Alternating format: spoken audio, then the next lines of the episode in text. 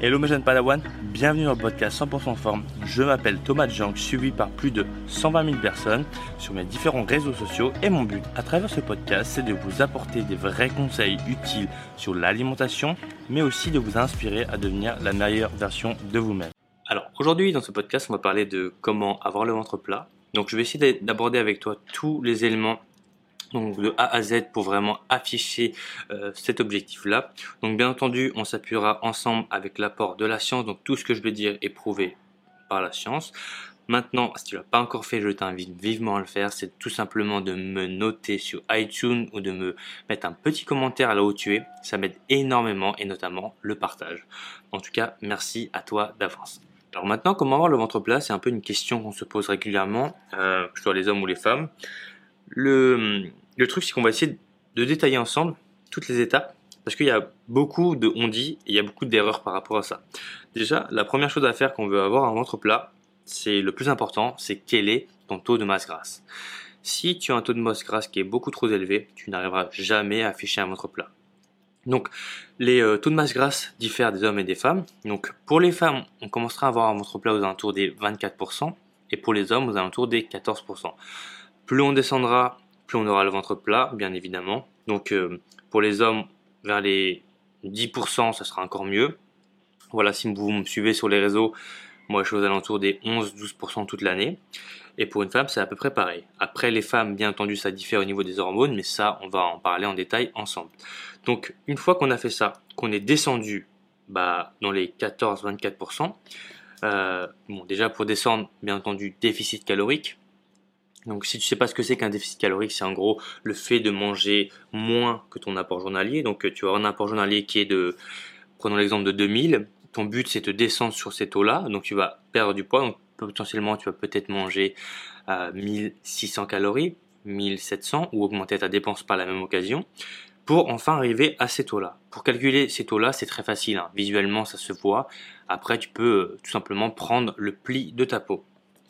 Mais si jamais ça t'intéresse, n'hésite pas à me le dire en dessous et je te ferai une vidéo ou un podcast complet sur ça.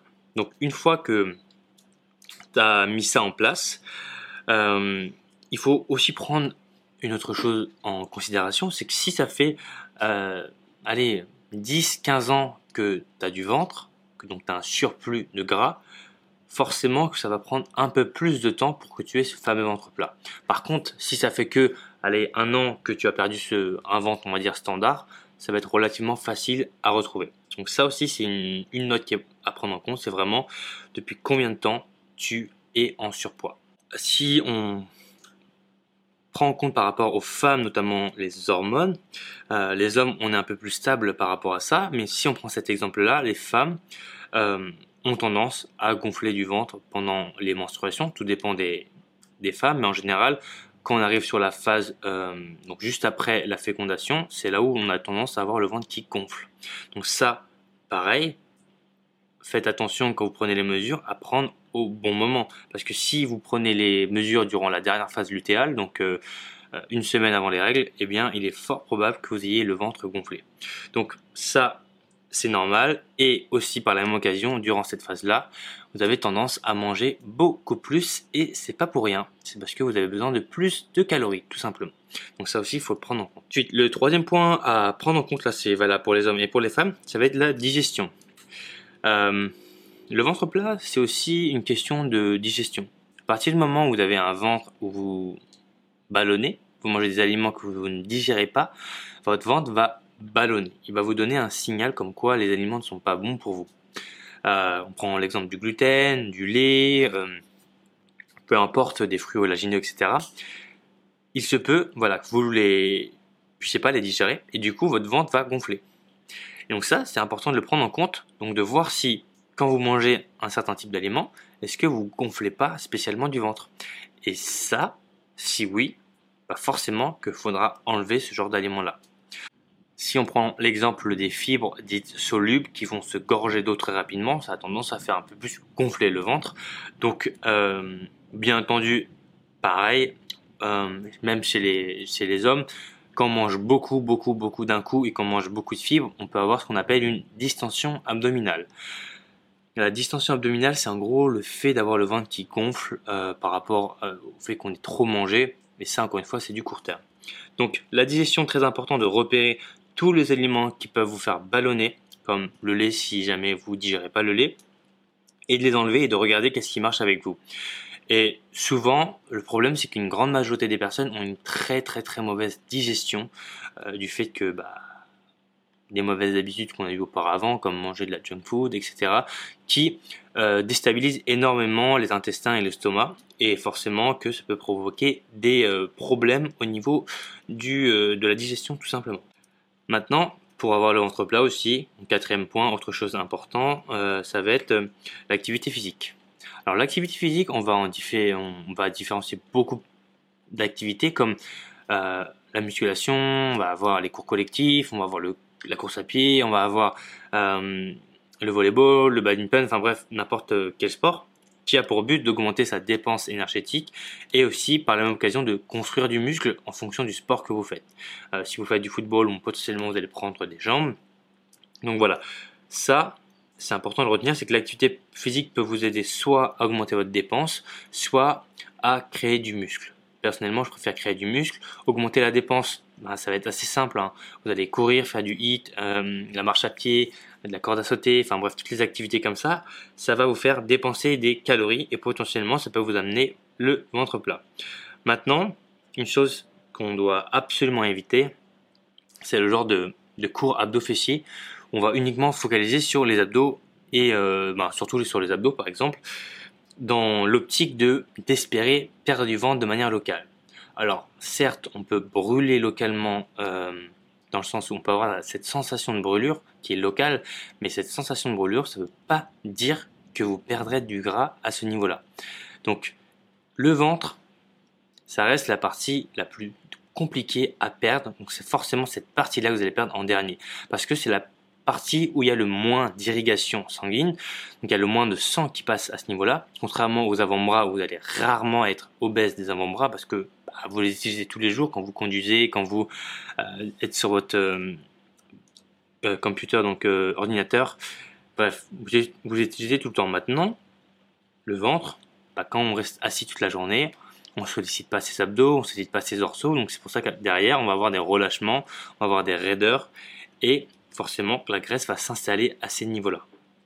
Donc, pourquoi je dis de ne pas faire des séances d'abdos euh, focaliser là-dessus? Tout simplement parce qu'une séance d'abdos, bah, ça brûle très peu de calories. Faire du gainage, ça brûle peu de calories. C'est pas très fatigant. En termes de dépenses, on est très loin des, euh, de la course à pied, du hit, de la corde à sauter, euh, du rameur, etc. Si on prend l'exemple du rameur ou du, du rameur ou du, du assaut bike, qui sont des machine de cardio qui brûle énormément de calories. Vous allez brûler beaucoup plus en faisant ça qu'en faisant une séance d'abdos. Et autre chose, c'est que si vous faites beaucoup, beaucoup, beaucoup les abdos, bah ça, va, ça va avoir l'effet inverse. Vous pouvez avoir tendance à faire gonfler votre ventre en faisant ça. C'est pour ça que moi je déconseille fortement de se focaliser sur les exercices d'abdos fessiers, mais plutôt de se focaliser sur des exercices globaux euh, qui vont augmenter la dépense générale entre guillemets, beaucoup plus comme le squat, euh, soulevé de terre, développé militaire ou euh, toutes les activités physiques qui vont vous faire dépenser beaucoup plus de calories que les séances d'abdos fessiers. Donc voilà, ça, ça reste encore une fois mon point de vue, mais euh, j'ai beaucoup d'élèves qui ont des super bons résultats justement en enlevant cette partie-là qui n'est pas forcément la plus fun et pas forcément celle qui va vous apporter tout de suite des résultats assez rapidement visibles sur l'ensemble du corps.